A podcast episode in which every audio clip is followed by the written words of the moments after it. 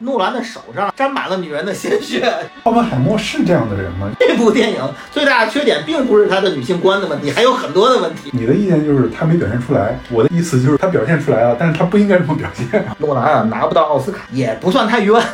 Hello，大家好，这是主播春涛，这是奥本海默影评长节目的最后一期。呃，不知不觉啊，已经骂了啊，不聊了奥本海默三期了。呃，诺兰真是我的衣食父母。在我们节目中啊，有一些极端的言辞，纯属是节目效果；但更多极端的言辞呢，绝对是发自内心。接下来，让我们闲话少叙，继续书接上文。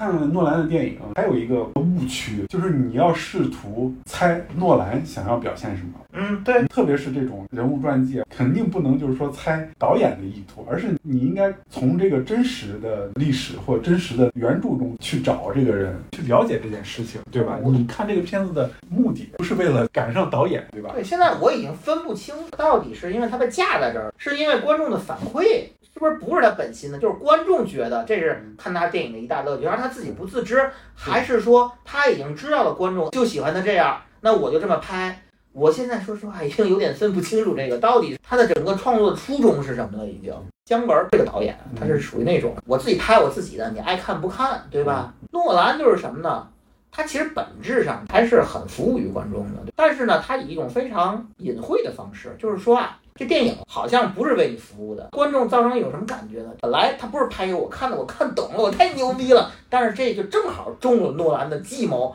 诺兰，我的戏啊，不是拍给所有观众看，但本质上他其实就是，就我我就是一个智商过滤器，来看我的电影的人智商肯定高。对，这个反而让他吸引了更大的观众群。你看现在奥本海默的这个票房表现真的是非常夸张的，上映十一天，国内票房突破三亿。全球票房接近九亿，它的奸计得逞了。我看似是小众电影，看似是高逼格电影的形式，让所有人都来尝试。对对对，那些看懂的人呢，很骄傲嘛，我就是诺兰的粉丝。那些看不懂的人，就说自己假装看懂了，也能参与社交，对吧？对对，那些讨厌诺兰的呢，就只能在这录节目。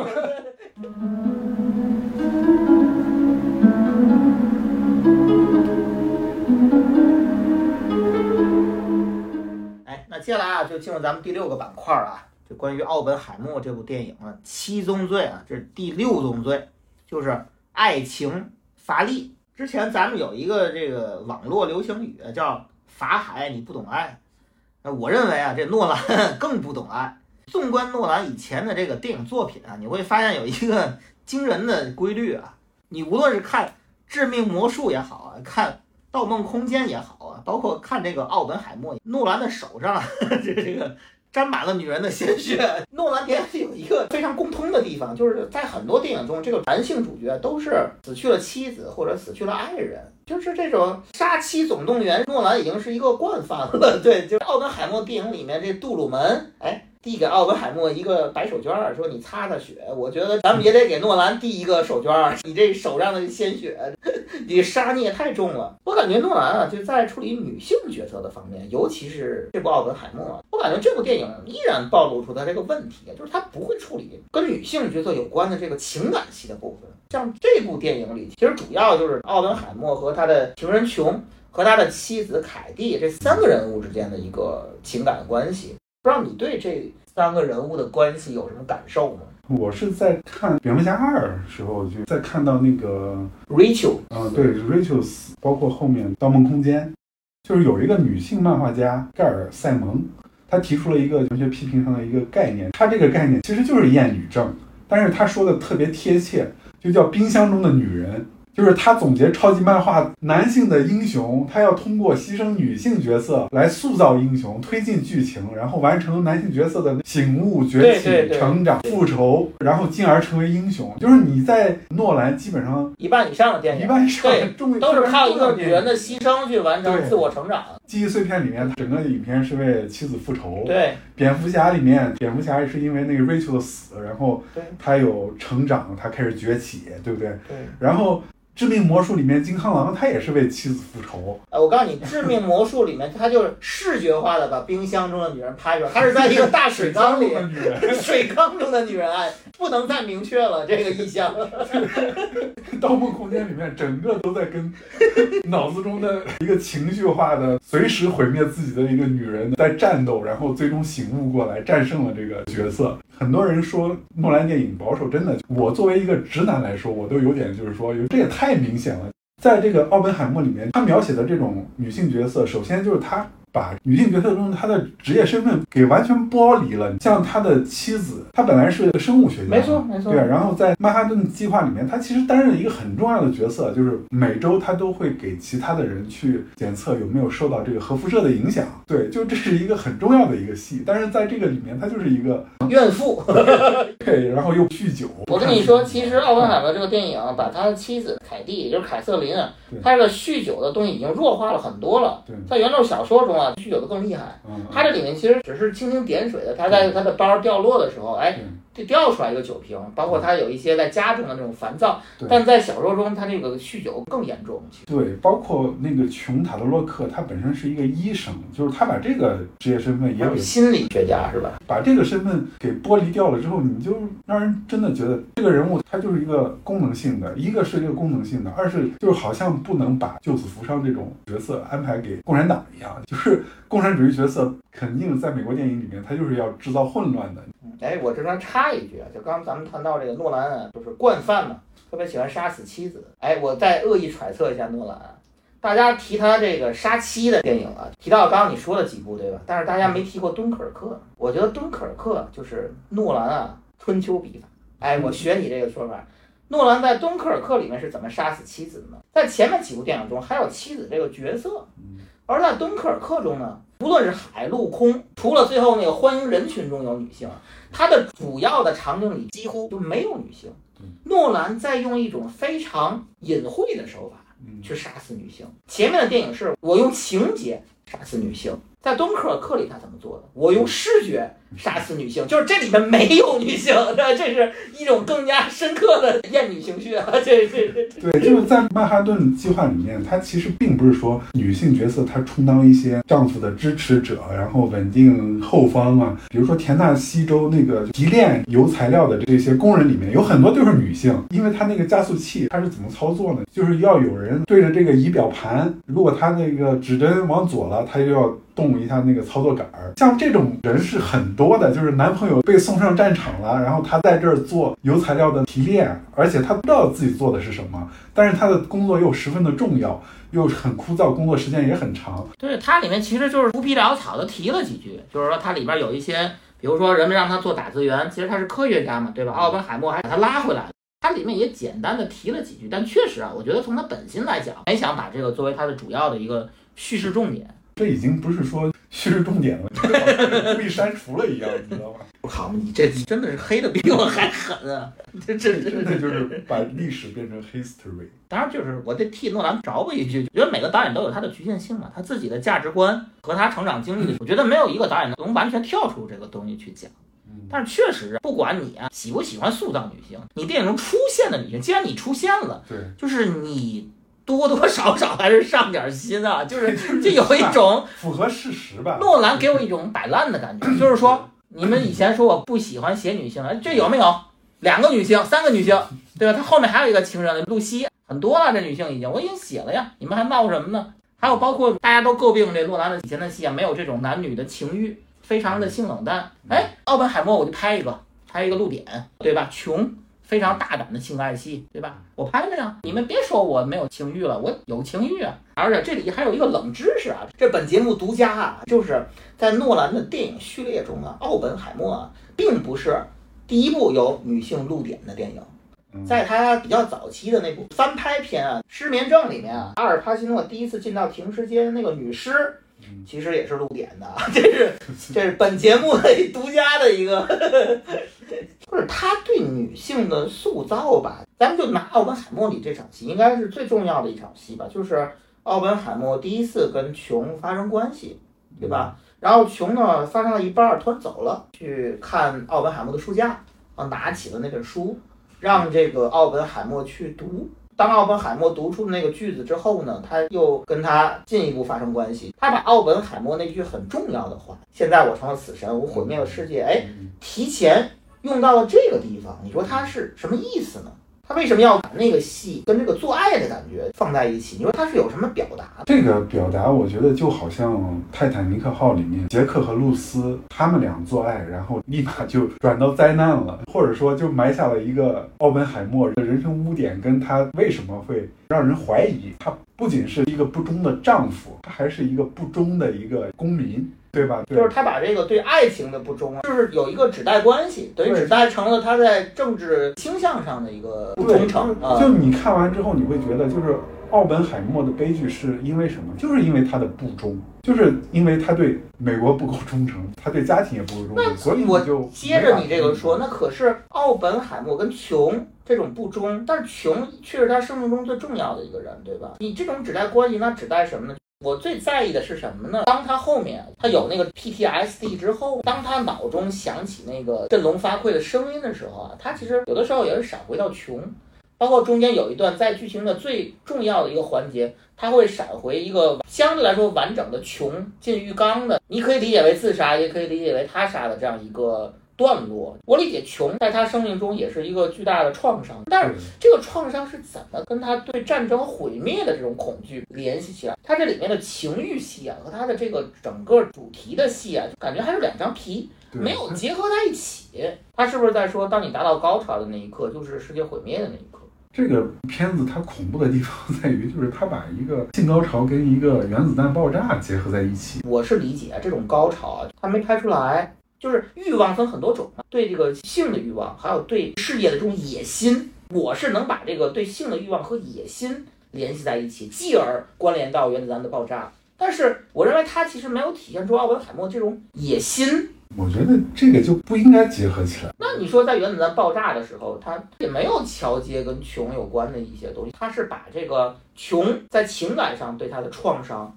和核爆之后战争的毁灭对他的创伤。这两个东西在视听上我是能联系起来的，但是我不能联系起来的是穷带给他的高潮和原子弹的爆炸，这个我联系不起来。你按道理来说，是不是说穷跟他第一次做爱那个戏是很重要的一场戏？理论上那场戏应该桥接到后面非常重要的部分，比如说原子弹爆炸，但是他没有这么做，所以这个表达就带给我一种挺大的困惑。包括凯瑟琳啊，他妻子凯蒂啊，刚刚你说到了，就是一个怨妇式的处理方法嘛。你看啊，奥本海默和凯蒂第一次在那派对上相见的时候，就是奥本海默很浪漫的就跟他这个双手并拢，然后呢，用一个咱们文科生不懂的这种语言啊去撩妹嘛，这点的拍法呢，就相对来说。也有两个人之间的身份，对吧？女性也是一个懂科学的人，然后呢，他们两个之间呢，其实是有一种化学反应在里面，就很像拍那个霍金的那个万物理论。万物理论其实就是还是从一个浪漫角度去拍这个科学嘛，对。但那场戏之后。基本上就没有这个东西了。对，就下一场戏就切到洛萨拉莫斯，然后骑马。对，骑马，然后那个凯蒂向他讲述自己的几段失败的婚姻嘛，讲述就讲述自己支持共产主义的丈夫死的多么不值。然后他们两个就在洛萨拉莫斯亲嘛，然后亲完之后，下一个镜头紧接着的就是奥巴海默抱着那个 那个他的情人琼，他的琼在哭泣。奥本海默跟他说：“其实凯蒂怀孕了，对我得负责。这这是就是你说你你怎么理解他和这两个女人之间的关系，或者说他和这两个女人的关系跟他这部电影整个的主题关联点在哪儿？往后走吧，他妻子，即便我知道你出轨了，我也理解你。当妻子知道这个穷死了之后，还安慰这奥本海默，你得振作，对吧？那后边有一大摊事儿等你呢。我好像变成了精神上最理解你的那个人。”我知道你最后在听证会上你是故意的，故意不辩驳，你觉得这样能够赎清你的罪过，让他振作。包括他跟妻子还有个暗号嘛，中间呼应了两次，一次是在施暴成功的时候，他不能泄密嘛，然后就告诉妻子要收被单了，对吧？他妻子就明白了。哎，等到那个整个听证会最后，他失败了嘛，他也跟妻子电话说了一句，说就别收了。这个东西跟主题有什么关系呢？包括我说一个在视听调度上非常有问题的一段戏啊，咱们谈到奥本海默跟两个女人之间的关系，就不得不提那场在这个大陆公映版有点被删节的那段，在最后那个不公平的听证会上，嗯奥本海默好像被人扒光了一样被审讯，于是就真的出现了一个他浑身赤裸的一个形象。接下来是琼嗯坐在他的身上，对吧？两个人在众目睽睽之下发生关系。而那个时候视角，我觉得有一个问题，咱们都说彩色部分是奥本海默的主观视角嘛，对吧？嗯可是，在那段戏，当琼坐在奥本海默身上之后呢，琼跟他妻子有一个对视，嗯嗯那就是一个他妻子的视角。说白了，在那段戏，你重点是要体现奥本海默这个人，我形同像扒光了一样，被人看到我所有的隐私。你是想表达奥本海默的感受，你还是想表达妻子凯蒂好像当众看到了自己丈夫和他情人作案，而且都直视着你这种所谓的屈辱感，你到底是想体现谁的情感？就很模糊那他段戏可。能就是想做妻子为丈夫辩护，不只是为了给丈夫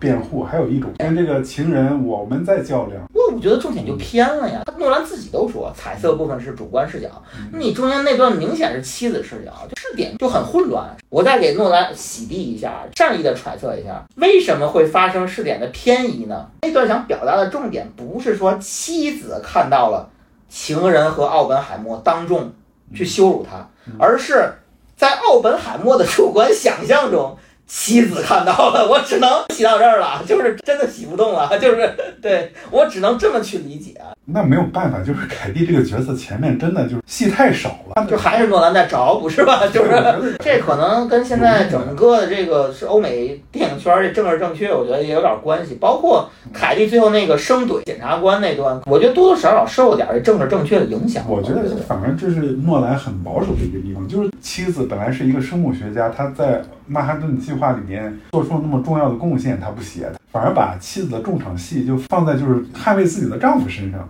这个女权不锤他，我真的不理解。确实啊，就是其实现在很多评论也在说嘛，像奥本海默和芭比同一天上映，其实有人就批评芭比所体现出来那种女性观念是更现代一点。相比而言，这奥本海默就真的就是一个老白男的这样一个非常典型的拍法，就没有任何的这个突破。这也是奥本海默目前啊受到。诟病啊最多的一个地方，但是我我觉得不要模糊重点。这部电影最大的缺点并不是它的女性观的问题，还有很多的问题啊。这这这个绝对不是唯一的重点。我再补充一句啊，关于这个奥本海默和这个琼啊和这个凯蒂之间的关系啊，我又要回到我那个主题了。这还是一部彩蛋电影啊，饰演这个凯蒂的艾米丽·勃朗特。她落选过那漫威的电影《黑寡妇》，然后这个饰演琼的这个演员，在这个黑寡妇这个电影中啊，他饰演这黑寡妇的妹妹，就二代黑寡妇，这寡妹奥本海默这一个情人一个妻子啊，一个是落选的黑寡妇，一个是二代黑寡妇。我不得不怀疑这个诺兰的选角的时候，真的就是借用了这个彩蛋。包括我们其实提到奥本海默和琼的情欲戏，对吧？它跟这个原子弹爆炸的一个关联，就不不得不提一部电影吧，就是左岸派导演这阿伦雷乃雷乃阿伦雷乃，左岸派导演阿伦雷乃导演的一部啊《广岛之恋》啊，那部电影它是一个更偏向于艺术电影的一部作品，它的开场啊其实就是一个非常有震撼力的一个视觉表现，它就是把女性在情欲中的这种肢体细节，它的那个曲线啊这些部分。皮肤，对他的皮肤，哎，和这种战争的这种灰烬做了一个视觉上的融合。他那个电影从一开始的视觉母题就是讲情欲和战争之间的关系，他那个东西是非常明确的。反而在这个奥本海默中呢，无论是从他的视听上来讲，还是在他的剧作角度来讲，我还是觉得他没有把这个情欲部分和这个原子弹爆炸毁灭的部分关联起来。它的关联呢，只能靠脑补。《广岛之恋》里面，你可以清楚地感受到那种人类在核灾难之后人文关怀跟这种战争伤痛。对，但是你看奥本海默的时候，你是觉得可能人类已经开始好了伤疤忘了疼了，有这种感觉是吧？对，就提到这个三人之间的关系，其实啊，就是很有意思的一个改编的一个剧本吧，就是在这个真实的史实啊，他们在这个洛斯阿拉莫斯建的园区里面，电影中提到了有这个什么教堂。有医院，有这个图书馆，但其实啊，他刻意回避了一个东西，就是妓院。我觉得啊，就是诺兰他刻意的去回避了这样一个信息啊，他似乎啊，就是总是对欲望的部分一带而过。这这个可能就是为了政治正确吧，就也是一种主旋律拍法吧，对吧？其实啊，我有一个大大胆的想法。刚刚咱们提到了，比如诺兰，他经常以亡妻作为他的整个的一个男性的母题，对吧？包括他在很多电影中啊，就对女性角色的处理啊，包括对情欲戏的处理啊，总是这种一带而过。因为做这个节目回看诺兰以前的电影，我有一个惊人的发现啊，就是我觉得诺兰这个人呐、大家都说他是一个老白男嘛，直男，对吧？但是我有一些不同的看法，就是首先啊，在诺兰早期有一个短片《啊兰台卡》，在那个短片里面啊，他啊自编自导自演，他自己成为了那个短片中一个角色。就诺兰以一个非常妖质的形象出现在另外一个男人的梦中，他跟那个男人一起喝红酒，然后啊，在他啊也比较早期的一部电影叫《追随》，那个是在《记忆碎片》之前的一部作品。在那部电影中啊，也发现一个细节，因为它那个其实是讲关于这个窥视和偷窃的一部电影。开场就是手部特写，一个人在戴橡胶手套，而那个电影橡胶手套其实是作为一个很重要的一个道具去融入在剧情中。在那个追随的中间的一个部分发生了一个情节，就是这个主角被另外一个同伴把这个橡胶手套塞进了他的嘴里。我们知道，在这个一些导演的早期的作品中啊，多多少少会暴露出这个导演个人的一些，你不说癖好也好，就是说他的一些个人的心态。反而我觉得在现在诺兰的电影中啊，诺兰其实倾向于越来越隐藏掉自己，他不是一个那种特别喜欢把自己暴露在这个电影中的这样一个导演。而在追随中，我说的那些情节，包括那个橡胶手套的使用，你看他的整个的动作设计，一开始是戴手套，后来是手套被人塞进嘴里，就是那些东西你很难不让人联想到跟避孕套有关的东西。再到近年来的作品，他上一部《信条》。主角啊，第一次到那个实验室了解这个逆时间的时候，是一个什么情节呀？是他拿起一把手枪，对吧？正常的手枪啊，是我拿起手枪把子弹发射出去。逆时间武器是什么呢？是子弹从那个洞回到你的枪膛。嗯这就是一和零，这就是发射和接收，这就是攻和受。所以信条里一直讲的这个所谓前行运动，你去想吧，这个 这个画面，对，包括刚刚咱谈到很多这个《盗梦空间》呀、呃《致命魔术》呀，这些里面都有死妻子情节。包括我们在看诺兰在视听语言上，虽然我个人觉得他在视听语言上没有什么特点，但是他有一个独特的地方，在这一点上呢，他很像郭敬明。郭敬明导演呢，他在拍摄男性上呢有一个独特的拍法，而诺兰，你注意到他在拍，比如说《盗梦空间》，比如说《信条》，他非常专注于拍摄男性，且能够把男性的魅力拍得非常不一样。他《信条》里面那个罗伯特·帕丁森，从整个的形象啊到视听，其实都是非常惊艳。包括他整个的调色，其实也是挺禁欲系的。反正种种这些细节吧，虽然没有连成一个完整体系，但是其实多多少少让我对所谓的诺兰这个白人直男的这种形象，我觉得我是要打上一个问号的啊。嗯对，当然这个不属于本节目的一个槽点啊，这个对吧？这个先叠个甲，这就是一个脑洞的想象。但是总的来说呢，我觉得啊，诺兰在《奥本海默》中依然体现出了他对女性角色，包括对男女之间情欲的这个表现，都露出了一些破绽。就是这真的不是他最擅长的部分。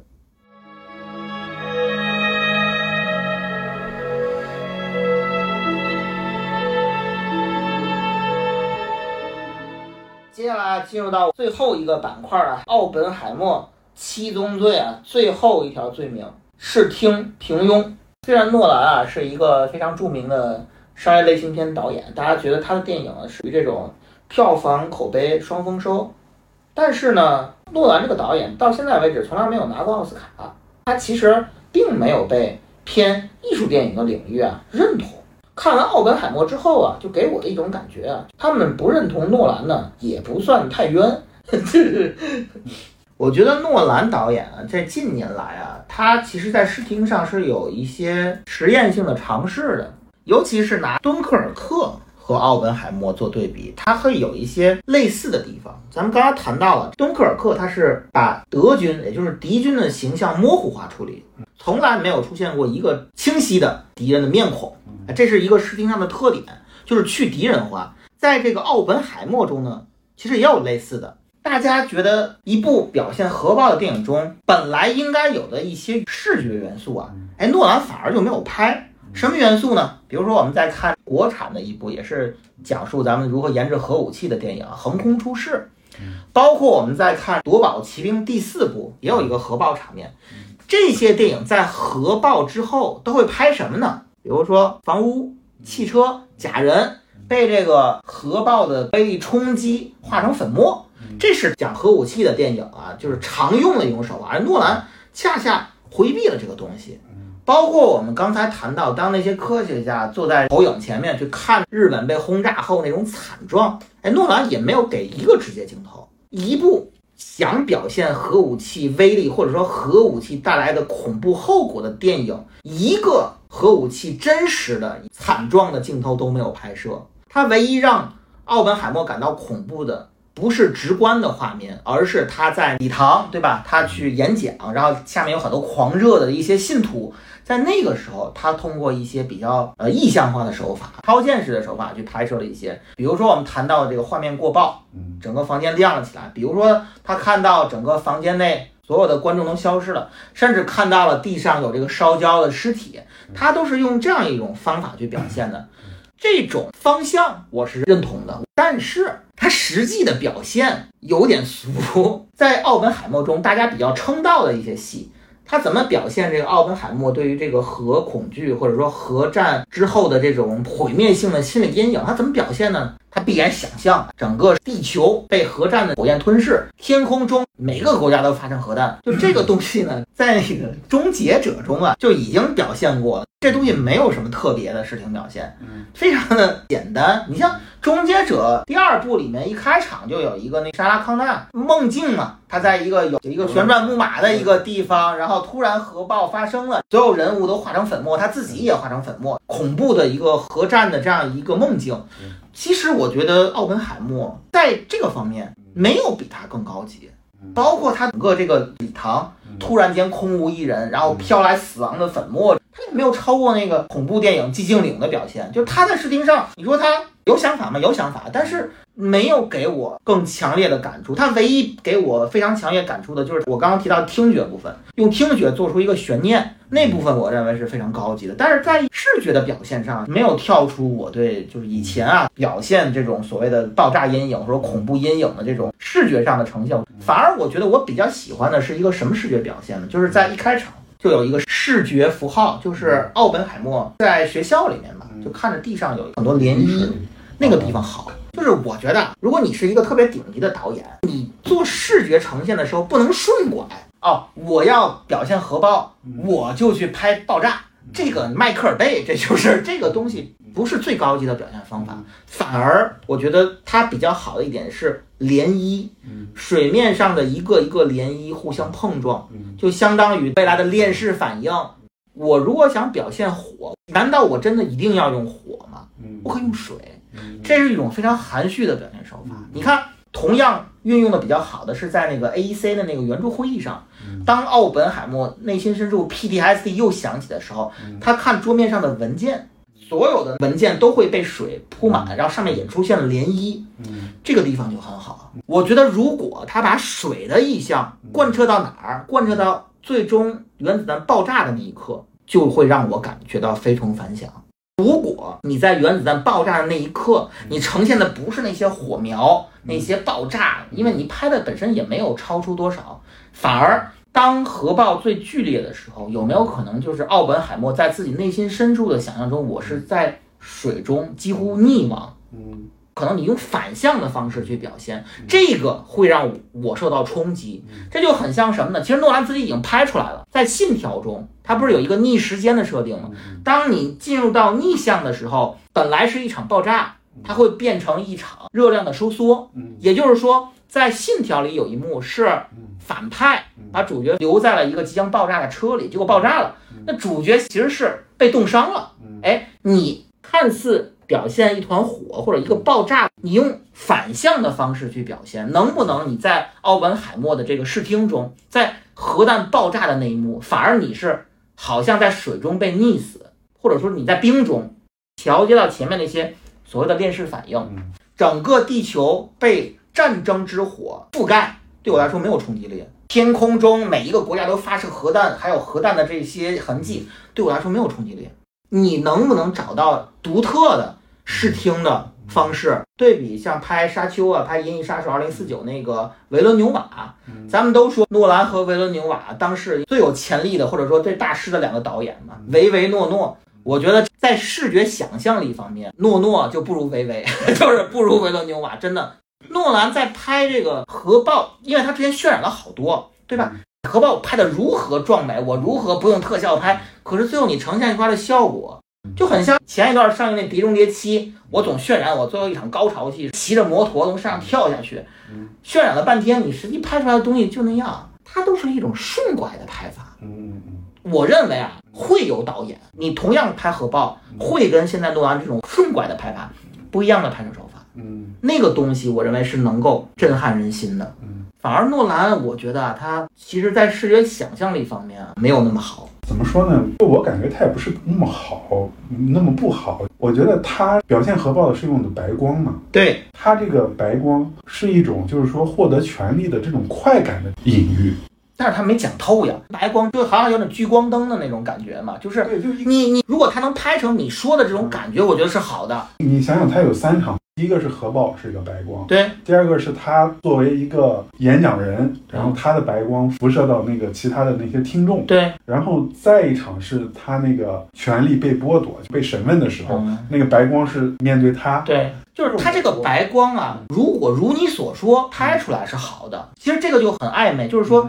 他自身也有权利和野心，但是他这个电影白光的处理其实是非常含糊的。它中间像你说的之外，还有一幕是。奥本海默出来之后，很多记者在那边用闪光灯闪他。白光对他来讲，在目前看到的还是一个偏 PTSD 的感觉更多一点。我是希望看到诺兰能体现出你说的这种，这个白光其实代表权力和欲望。奥本海默在有一刻真的，其实他是有这个权利和欲望的，嗯就是我因为追求这个，但是最后反而被这个东西吞噬了，对，他没拍出来。你说的比诺兰拍的好，我觉得就是他不应该这么拍。奥本海默是这样的人吗？你既然拍奥本海默有良心的知识分子的一个形象，你就不应该就是把他塑造成一个，想想这是你的主角呀、你怎么能把他塑造成一个追求权力，然后最后被权力所伤的这么一个人？或者说不是权利吧？我觉得追求权利确实有点太偏离史实了。但是至少我觉得科学家是有野心的吧？原子弹对他来说，呢这就是他的最高成就呀，对吧？他科学上的最高成就。但是这个成就不算是科学上面，这个是现实世界是一个成功，不是学术上。懂就是反正你的意见就是他没表现出来，我的意思就是说他表现出来了，但是他不应该这么表现。啊 对对，反正都是黑，对吧？啊，那那就行，那我就不说什么了。对，然后我也夸一夸，就是咱不能为了黑而黑啊。奥本海默中啊，还是有一些比较好的视听的调度的。就大家有没有注意到啊？还是说那个奥本海默演讲那一幕，当那个实验成功了，很多人在礼堂里欢呼啊。嗯，他有一个镜头啊，是正对着奥本海默的。然后奥本海默演讲台身后是什么呢？是很多石头构成的背景，而且是不同颜色的石块儿。当奥本海默精神上出现了一些就是恍惚或者说 PTSD 之后，哎，他啊用了一个比较巧妙的处理手法，就是后面的那个石墙好像在虚焦的，好像在动。嗯哎，这个东西呢，我觉得啊，就是说表层上是体现出他的心境嘛，这是一种外化。嗯它另外一方面，其实这个东西是契合主题的。为什么呢？我们一直说这个奥本海默是美国的普罗米修斯，你知道普罗米修斯那个故事它讲什么？普罗米修斯啊，就是每天啊都被老鹰捉伤嘛，叼走器官，第二天又长出来，对吧？这是大家熟知的。但是有一个大家不熟知的东西，就是什么呢？他呀，因为不断的被灼伤、灼蚀，他不停的紧靠着岩石，最终普罗米修斯的身体嵌入到了石头里，与岩石融为一体。嗯就他这个视听表现，其实也是在主题上契合了他那个普罗米修斯的意象。就这个东西很隐晦，但是很高级，我觉得就是他一个东西表现出两个层面的东西。嗯哎，这是为数不多的啊视听亮点。对我认为这个对不一定是诺兰自己想出来的，就是就是 你好不容易夸了我得往回找啊。对，在那神话中就讲那个，就是几千年过去了，这普罗米修斯也被遗忘了，诸神也忘却了。嗯就最后留下的就是无可解释的岩石，就那个地方啊很巧妙，包括还有一段，我觉得整个演讲厅那段戏的视听处理啊是有想法的，还是那段戏，当他结束之后啊，所有人都在欢呼，他看到了烧焦的尸体，他就往外走，有点像逃离一样往外走，然后他分别看到了什么呢？在欢呼的人群之外，哎，他分别看到了有人在亲热，有人在哭泣，嗯。有人在呕吐。他看到的这些是什么意思呢？当然，表层是说这个大部分人是狂热的欢呼，但是有另外一部分人其实并没有因为这件事儿而高兴，对吧？对或者说因为这件事儿而放纵、而而伤心、而堕落，就是他们是整个这个欢呼背面的一个比较悲观的意象。哎，但是他这几个形象还代表着什么呢？其实大家知道，在这个二战结束。在那个广场游行的很多那种纪实照片儿中啊，就有跟这个非常类似的，在街上情侣亲吻，然后有那个穿着制服的应该是军人酩酊大醉，还有就是哭泣。它对应的就是二战结束之后的那个有一些纪实照片儿。对对，其实它这个对应在视听上也是用一个视听语言表达了两个层次的东西，这个也是非常巧妙。这就很像是啊，大家知道在《哈利波特》最后一部就是《死亡圣器》下部中啊，其实有一个片段跟这个类似，在最后一部大战的时候，哈利波特从那个学校走出来，有一段类似于长镜头一段的戏。他遇到的每一个人都是哈利波特每一部中的重要的人物或者重要情节，也就是说，他用那一场戏回顾了整个哈利波特系列。表面上是一段打斗戏，类似于逃亡戏，但是他又同时去呼应了我是最后一步了，我回顾之前的主题，也就是说，你走的这一段路就是你的一生，这个就很巧妙。这个东西，我觉得这个是诺兰啊，呃，比较好的地方，在音乐和音效部分呢，在。近年来啊，就是诺兰用的这个《信条》的这配乐师啊，他去操刀的这个音乐呢，有好的地方和不好的地方。好的地方就是《信条》和《奥本海默》，它的主题乐容易让你感受到一种生理不适，一种脊背发凉，有一定的心理暗示的感觉。当主题乐响起的时候，就你有一种如坠深渊的感觉。据说奥本海默这个戏啊，它这个配乐很少用打击乐，就不像那种传统大片啊，它多用小提琴。嗯，就小提琴啊，在一开始奏的时候是比较悠扬和婉转的，但一旦变奏，马上就会让你有一种非常不寒而栗的感觉，就是很简单的一个乐器。对，一旦变奏，就像这里面奥本海默研究那黑洞一样，就好像把你吸进了一个黑洞。我觉得主题乐是好的，但是整个奥本海默的配乐啊，因为它三个小时，它还是有一种像看国产电视剧的感觉，就有些地方就情节没到那儿。你就靠配乐声轰上去了，尤其在一些文戏的部分，真的这个感受啊还是挺明显的。所以说呢，在视听层面呢，诺兰啊拿不到奥斯卡、啊，其实 也不算太冤。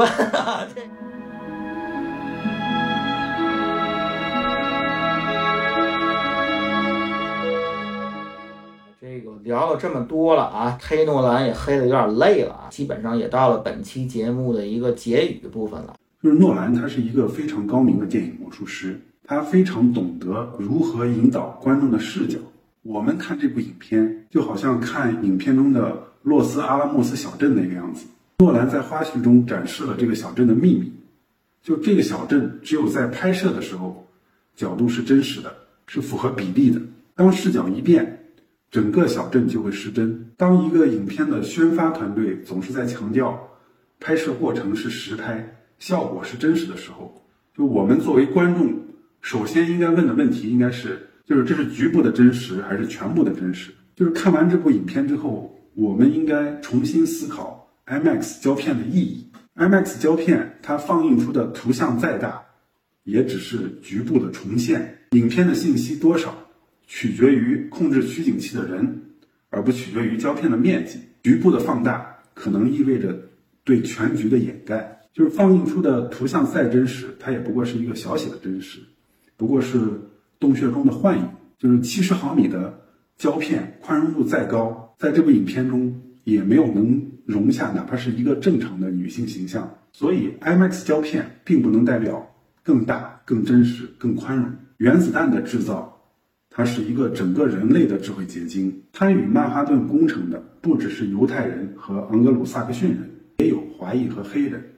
不只是军方与科学家，也有建筑运输工人，还有站在分离器面前的女工。原子弹爆炸成功之后，人类进入了恐怖平衡时代，开启了冷战。旧的冷战结束了，但是新的冷战却悄悄地打响。只要麦卡锡主义和杜鲁门主义不消散，人类是永远无法和平的利用核能，也无法进入和平时代。回到这部影片，这部影片的音乐非常考究，嗯，建议大家去搜索一下对这部影片的音乐的分析，可能会影响到你对这部影片的理解。也建议大家去看看《横空出世》啊，这个是我们的原子弹的故事，豆瓣评分九点四分，比诺兰的影片更史诗、更震撼，而且这部影片还是免费的。我觉得啊，这世上有四种电影，以诺兰作品举例啊，第一遍看不懂有意思，比如说记忆碎片；那第一遍看不懂没意思的是《信条》，第一遍看得懂有意思的是《盗梦空间》，那第一遍看得懂没意思的就是《奥本海默》。我觉得《奥本海默》是一部表演精湛，音效、音乐偶有惊艳，但总体平庸冗长。改编不知取舍，主题模糊不清的人物传记电影，是诺兰所有作品中中等偏下的作品。我特别不喜欢一种说法，就是奥本海默需要恶补知识再看，不然你可能看不懂这个电影。如果是这样的话，那这电影就不应该赖观众，应该赖导演。诺兰曾说过，这个胶片如果消失于历史中啊，将是电影的耻辱。诺兰这种态度呢，我觉得非常值得尊敬。但是近期呢，这中国某位名导啊，在看过《奥本海默》之后说：“哎，这看了《奥本海默》，中国导演都得啊自我检讨，都得跪下。”这个说法就确实不值得尊敬。在《奥本海默》中呢，这个诺兰啊，把奥本海默比作普罗米修斯。我觉得诺兰啊，他也是把自己比作普罗米修斯。但是在我整体的观看之后呢，我觉得他不是普罗米修斯，而是特洛伊里的阿喀琉斯。奥本海默让我看到了诺兰表面上啊完美无瑕的三百六十度无死角之中啊唯一的弱点就是阿喀琉斯之种。当然不得不承认啊，诺兰导演是当世最重要的导演，就是这个世界上可能除了诺兰之外没有第二个人，